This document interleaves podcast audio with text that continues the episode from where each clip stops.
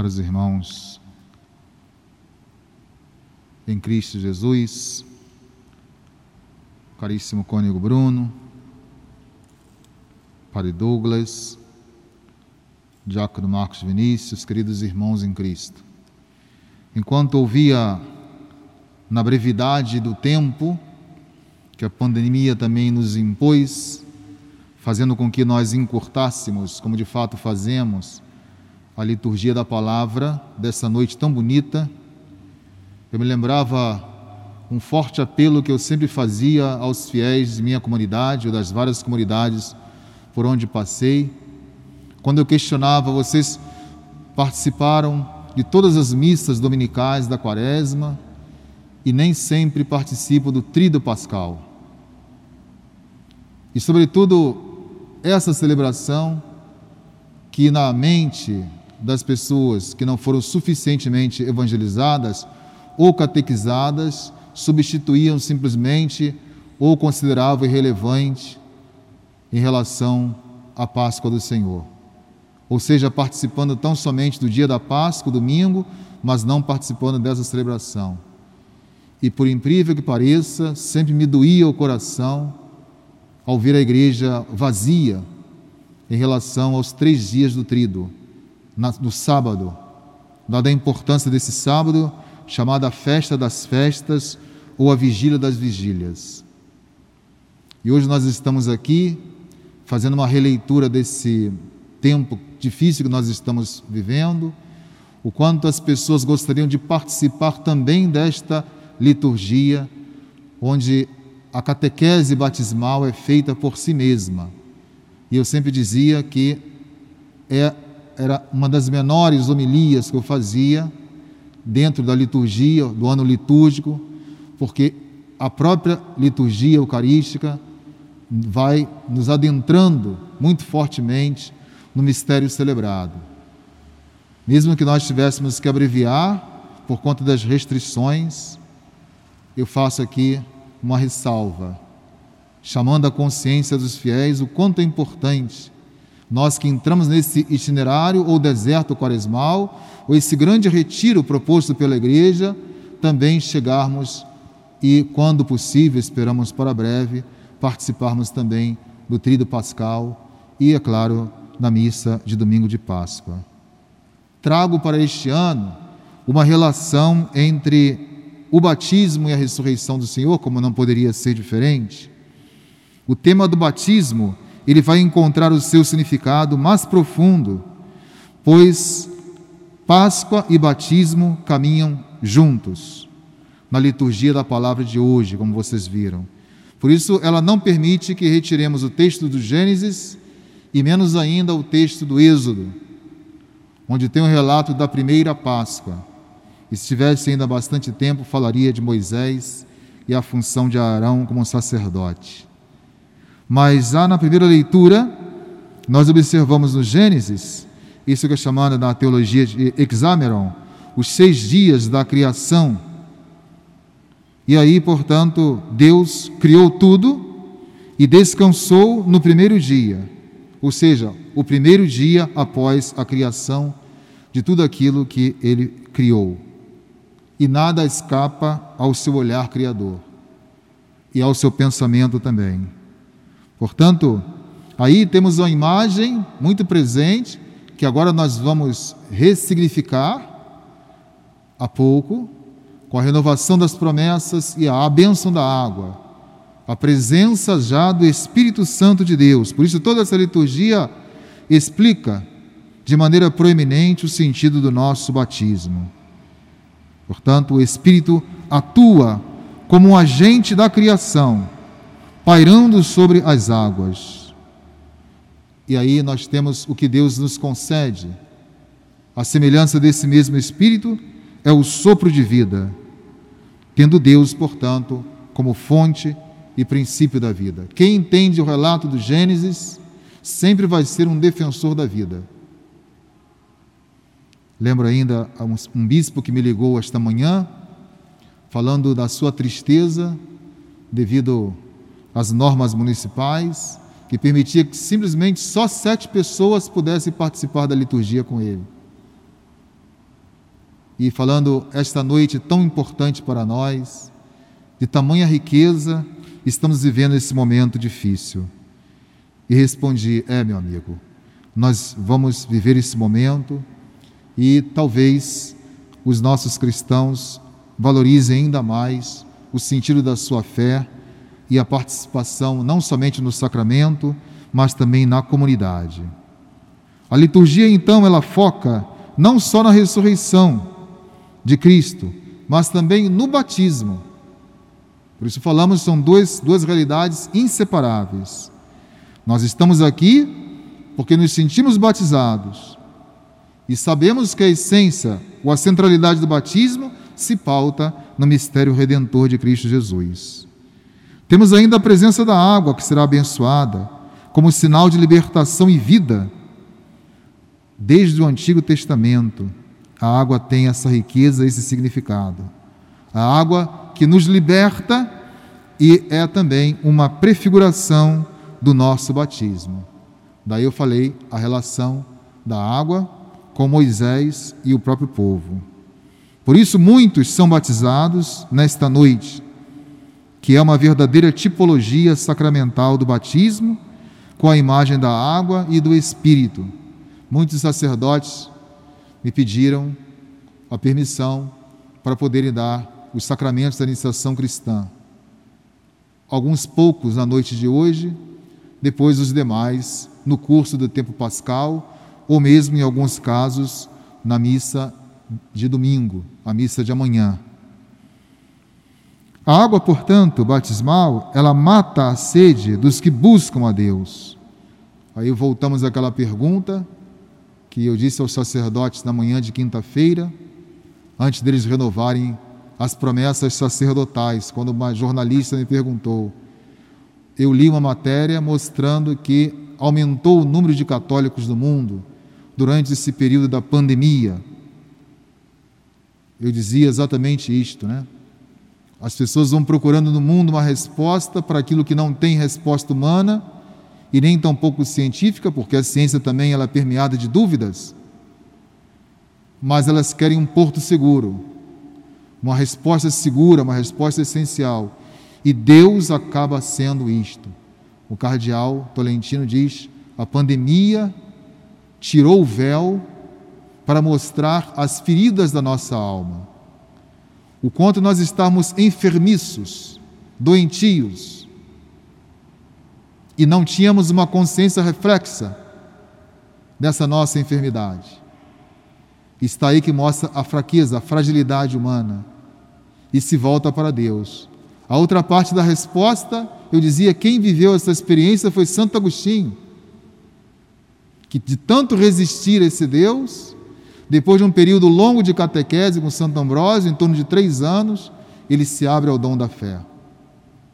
E ele confessa que amou esse Deus tarde demais. Mas ao mesmo tempo, ele analisando a natureza humana, fala exatamente isto: Fizeste-nos para vós. Deus, quando cria o homem, já desde o momento lá de Adão, voltemos ao Gênesis, ele já dispôs na natureza humana essa atração para ele, para que ele pudesse se completar em Deus, e não Deus no homem, porque não precisa do homem. Nem no mistério da encarnação, Deus não precisou, para ser Deus, enviar o seu Filho ao mundo, assumindo a condição da carne humana. Mas ele veio à condição precária da humanidade. E sendo solidário a essa condição humana, envia o seu Filho como sinal maior de amor para nos resgatar. Esta é a obra maior que Deus realiza por cada um de nós. E é isso que nós temos que ter consciência como batizados e batizadas. A água, portanto, mostra a sede. Quando nós olhamos para a água, que é muito valorizada no mundo de hoje, nós lembramos da sede que nós temos de Deus. Por isso o texto nós tivemos que suprimir de Ezequiel, no capítulo 36, 25, ele vai dizer: Derramarei sobre vós uma água pura, sereis purificados. Esse é o sentido da água esse o sentido também do nosso batismo. E voltando de novo a essa relação entre a água e o batismo, vamos olhar agora o Santo Evangelho. Chama-nos a atenção que o evangelista Marcos, no capítulo 16, ele começa o seu evangelho assim: Quando passou o sábado, isso é muito importante, não só porque ele cita as mulheres aqui, Maria Madalena, Maria, mãe de Tiago, Salomé, mas porque no Shabat a mulher não podia sair, porque ele começava na sexta-feira ao pôr do sol e terminava no sábado ao pôr do sol. E a mulher não saía sozinha à noite. Então esperava o dia amanhecer para fazer as coisas que tinha que fazer. E aí está, portanto, a imagem, o quanto é rico para Marcos colocar isto. Quando passou o sábado, porque ele queria mostrar que foi naquele primeiro dia a relação entre a criação e a redenção. Naquele primeiro dia em que Deus descansou, depois de ter criado tudo, temos uma relação com esse primeiro dia após o sábado, Dominus, o dia do Kyrios, o dia do Senhor, o dia da ressurreição, o dia da vida, o dia da nossa vida. E depois Marcos ainda reforça no versículo seguinte: E bem cedo, aí as mulheres podiam sair, porque não saíam à noite, depois do pôr do sol, no primeiro dia da semana, reforça ainda Marcos elas tiveram essa experiência inaudita com Cristo ressuscitado. Então, Marcos, ele foca no primeiro dia da semana, ou seja, o dia após o sábado, recordando assim o início da criação. Criação e recriação no mistério da ressurreição. Esse é o sentido do Evangelho de Marcos. Por isso eu peguei aqui o aspecto temporal, aquilo que nós chamamos a plenitude do tempo ou na linguagem de João, a glória se torna visível agora e plena com a ressurreição de Cristo Jesus. Nós somos assim recriados, recriados. Por isso a importância desse texto do Gênesis. Criação e recriação. Criação do Gênesis e o evangelista nos propõe a recriação com o mistério da ressurreição de Cristo Jesus. Então, o primeiro domingo da Bíblia é o, também o primeiro dia da criação, quando o mundo começou. Para o Novo Testamento, o primeiro dia a ressurreição de Cristo. O primeiro dia no Antigo Testamento é a criação, o dia em que Deus criou tudo, incluindo também o homem. Espírito, água e domingo. Outra trilogia importante que nós fazemos esse é o dia que nós cristãos chamamos, damos o nome. Marcos faz um retrospecto histórico, porque ele coloca esse dia, primeiro dia da semana, porque as mulheres ainda não tinham vivido a experiência com o ressuscitado. Simplesmente ele narra que era o primeiro dia. Os cristãos vão dar o nome a esse dia. O quanto é importante para nós. O dia da ressurreição que recorda não simplesmente o dia da ressurreição em si de Jesus, mas ela tem que se relacionar, essa ressurreição, com o nosso batismo. Por isso eu falei que é inseparável a experiência do ressuscitado com a nossa experiência e a nossa vivência batismal.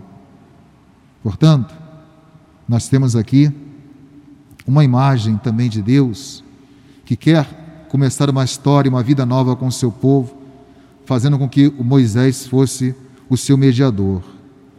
É uma espécie de uma purificação do batismo pelas águas e pelo próprio Espírito Santo. As águas do Mar Vermelho que prefiguravam essa água que toma esse significado novo na noite de hoje. Então, nesta vigília, nós celebramos o que? A vida e a esperança, porque o povo sai do Egito com a esperança de não ser mais escravo e de ter também uma terra. Porque ser escravo é uma condição indigna. E não ter terra significa um povo seminômade que não tem identidade diante dos outros povos. Porque não tem uma terra e não tem também os seus líderes, sejam esses políticos ou religiosos. Aí está o sentido rico desse aspecto da história da salvação no Antigo Testamento. Deus, para nós no Novo Testamento, vai nos recriar, então, na vida de seu filho. Ele não simplesmente faz uma promessa ou nutre a nossa esperança com a ressurreição de seu filho. Portanto, quem não nascer da água de João e do Espírito não poderão entrar no reino dos céus. João ainda é mais veemente, mais forte ao mostrar isso para nós. Então, é nesta noite, é nesta vigília, que nós renovamos aquilo que nós queremos, o nosso banho no Espírito, com a água do nosso batismo, quando os nossos pecados foram apagados, quando nós fomos imersos em Cristo e nos tornamos criaturas novas, porque tudo hoje se reveste de uma novidade. Pelo batismo, nós fomos sepultados com Cristo para uma vida nova fomos sepultados com Cristo para uma vida nova. O batismo, então, é antes de tudo o morrer e ressuscitar com Cristo. E não só por fazer parte de uma igreja ou de uma comunidade, porque nós somos batizados. Muitas vezes nós fazemos essa leitura errada. Mas é o contrário. Ele é, antes de tudo, morrer e ressuscitar com Cristo. Quantas pessoas foram batizadas, que passaram pelos bancos das nossas igrejas, mas que ainda não morreram e ainda não ressuscitaram com Cristo. Porque, seja não entendendo o sentido desse mistério, seja porque recebendo o batismo como se fosse um sortilégio ou uma superstição, ele destituído de significado, então, por isso, nós temos que viver essa experiência de estarmos também sepultados com Cristo para ressurgirmos para uma vida nova. Por isso, gosto muito de citar nesta noite também a proposta de, da liturgia, da patrística, de um autor, é uma homilia de um autor desconhecido. É um dos padres que não registrou esta homilia do, do quarto século, mas que tão profunda e bonita que ela é, eu sempre trago na noite da vigília pascal essa reflexão, alguns pontos dessa homilia do autor desconhecido. Começando por uma interrogação, dentre muitas que eu fiz, essa aqui vai coroar as várias interrogações que eu fiz. Porque é a partir da interrogação que nós buscamos uma resposta. E buscando uma resposta, nós tomamos consciência daquilo que não sabemos e daquilo que não fazemos porque não sabemos. O que está acontecendo hoje? Porque ontem, ao terminar a celebração da paixão, o ato litúrgico, eu falei: olha, esse silêncio respeitoso, de adoração, de meditação, ele se estende ainda pelo dia de amanhã até a vigília pascal. Que silêncio é esse que nós fizemos? Que sentido tem esse silêncio que nós fizemos?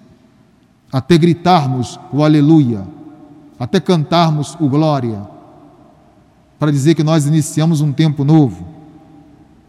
Um grande silêncio e uma grande solidão que nós vivemos, né? Parece uma contradição em um tempo tão difícil, onde as pessoas vivem a experiência da angústia, da ansiedade, da depressão, da solidão também. Falar dessa solidão. Mas ela tem um sentido novo, diz este autor. Ele dá a resposta. Deus morreu na carne e despertou a mansão dos mortos. Enquanto Deus desce a mansão dos mortos e ali permanece, também pairou esse silêncio entre os apóstolos, até que essas mulheres corressem ao túmulo e depois fossem contar aos apóstolos. E por fim, a aparição do Senhor Jesus, como nós veremos domingo, no segundo domingo da Páscoa. Cristo, então, desce, desce a essa experiência da morte, desce para também acordar Adão, o primeiro homem. E quando nós falamos Adão, não significa um homem só, mas a humanidade inteira. Porque muitos homens também sem fé, talvez tivessem morrido com a esperança. Quantas pessoas falam, olha, eu passei a vida inteira, né? Passou a vida inteira sem acreditar em Deus, mas com uma esperança que depois de uma outra vida, num plano de vida, pudesse encontrá-lo. Então, esses também vão ser despertados do sono. Assim, Cristo disse a Adão: Desperta tu que dormes. Ao despertar Adão, ele desperta toda a humanidade e todos os homens e mulheres de fé que morreram, esperando o dia do Senhor. Este é o dia que o Senhor fez para nós, como diz o Salmo 117, um salmo tipicamente pascal. Cristo te iluminará. Se a mansão dos mortos é tudo treva, por isso nós entramos na igreja com as luzes apagadas, né? E o diácono entra cantando que é a luz de Cristo. E também no precônio canta que é essa luz que dissipa o poder das trevas. Mas assim é mesmo. O Cristo vai levar a luz nas trevas, na mansão dos mortos, despertando primeiro o homem com ele, através dele, a humanidade inteira, que queria uma resposta para o drama do pecado e da morte. Vinde para a luz, eis a luz de Cristo. Quando o diácono canta, é isso que ele quer dizer. Vinde todos, saiam das trevas, venham para a luz. Ele tem que fazer três vezes, recordando a morte de Cristo, o sepultamento de Cristo e a experiência que ele faz no meio dos mortais ao permanecer três dias sepultado e depois ressuscitar. Diz ainda Adão, é um diálogo bonito que Cristo vai fazendo com Adão, muito bonito essa, essa homilia, né? Então ele fala: Adormeci, Adão, adormeci na cruz. Alguém pode dizer: Ó, oh, será que é mesmo aquele Cristo que morreu na cruz, que ressuscitou? Ele dialogando e tirando todas as dúvidas humanas. Adormeci na cruz, sim. E, por tua causa, a lança penetrou no meu lado. Então ele morre na cruz como consequência do pecado, e esta lança que vai rasgar o lado direito de Cristo, saindo sangue e água, é a regeneração da humanidade que estava dominada pelo pecado. É o nosso banho espiritual. Diz ainda ele: Meu sono vai arrancar-te do sono da morte. Porque até que Cristo ressuscitasse, ninguém tinha uma palavra definitiva sobre a morte. Muitos homens ainda perguntam por que morremos. Eu gostaria tanto de permanecer vivo, por que temos que morrer? Não é problema fazer essa pergunta. O problema é fazer a pergunta sem ter uma resposta, ou não aceitar a resposta que vem de Deus. Se fazemos a pergunta e logo vem a resposta, que é esse diálogo que Jesus está travando aqui na somelia com Adão, é uma pergunta humana. A incapacidade humana de compreender o plano de Deus. Vimos o texto de Isaías, se vocês prestarem bem atenção, os meus pensamentos não são os vossos pensamentos. Os meus juízos não são os vossos juízos. Portanto, meu sono vai arrancar-te do sono da morte. Meu lado curou a dor do teu lado. Ele faz a relação, né? assim como Deus fez daquele sono de Adão, formou a mulher, esse sono de Cristo surge a igreja também. A esposa de Cristo, unida intimamente a Cristo. O inimigo afastou de ti a árvore da vida. Lembrem do Éden? Quando a mulher come o fruto proibido, aquela chamada árvore da vida, que o homem teve que se afastar, Adão e Eva fugindo de Deus, são muitos, muitas artes, muitas pinturas que retratam essa experiência. Com vergonha de Deus, com vergonha da sua nudez, e só tem vergonha quem comete pecado. E Adão e Eva tiveram medo e vergonha de Deus. Medo por transgredir a palavra de Deus, a vontade de Deus. E vergonha como consequência do pecado. Quando uma pessoa não tem mais vergonha dos seus pecados, não tem mais perdão para o pecado dela. Porque a não vergonha do pecado significa a falta de temor de Deus. E esse pecado nem o Espírito Santo consegue apagar. Porque ele não consegue amolecer transformar o coração do homem. Portanto, eu, porém, que sou vida estou junto de ti. Adão, que foi afastado da árvore da vida por descumprir a palavra de Deus, e Jesus Cristo reaproxima, traz de volta Adão a esta árvore da vida, com o mistério da ressurreição, que ele tinha perdido. Aquela vida que Deus queria inicialmente para nós e que nós perdemos, essa graça inicial dada por Deus. Por fim, meus irmãos, eu vou concluir falando um pouco do túmulo. O que representa o túmulo vazio? As mulheres ficam preocupadas: quem vai rolar a pedra do túmulo? Ela já estava aberta. Olharam e viram o túmulo vazio. E aí minha pergunta: o que deixamos lá no túmulo vazio? Essa experiência não é simplesmente pensando na, no roubo do corpo de Jesus, mas explorar esse vazio. É que até a morte torna-se um nada diante de Deus. Eu sempre gosto de dizer que esse túmulo está vazio para nós colocarmos ali tudo aquilo que não é vida, é morte, é pecado. Para quê? Retomando a palavra de Paulo na primeira carta aos Tessalonicenses 5:3. Corpo, alma, espírito. Isso significa a integridade do homem, o homem que é inteiramente redimido pelo mistério redentor de Cristo. Para que possamos inteiramente ou integralmente sermos redimidos pelo mistério de Cristo, precisamos deixar ali tudo aquilo que não é de Cristo. Todo o sentido da morte, do pecado para nós. O salário do pecado, a paga do pecado, que é a morte. Temos que deixar dentro desse túmulo. Se fizemos um policiamento sobre os nossos vícios, nossos erros no tempo da quaresma, corrigindo nossos vícios, hoje, nesta noite, temos que deixar aquilo que não é bom, ou ainda não é suficiente para nós estreitarmos uma relação autêntica e ideal com Deus, neste túmulo vazio.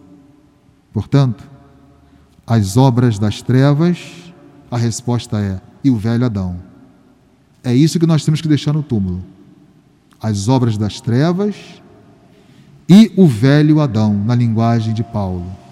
Viver a experiência do novo Adão, desse que Cristo se aproxima para dar uma proposta de um novo jardim, de um novo paraíso, e participar como aquele ladrão pôde participar pela promessa de Cristo, ainda hoje estarás comigo no paraíso. O paraíso não foi perdido para nós cristãos, ele foi reconquistado pelo mistério da ressurreição de Cristo Jesus. E assim, continuemos meditar e simplesmente agradecer. Uma vez uma criança da catequese me perguntou: Padre, por que, que o senhor fica ajoelhado na hora da cruz e não fala nada?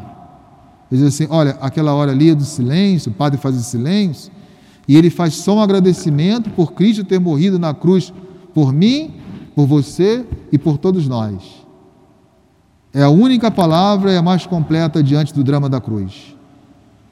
Porque você não tem a palavra, quando a pessoa te dá alguma coisa tão valiosa, você fala, poxa, não tenho palavra como agradecer, não sei nem como agradecer. É isso, simplesmente agradecer. Mas temos que agradecer. Falando isso significa a insuficiência da palavra de gratidão diante da plenitude do amor de Deus por nós.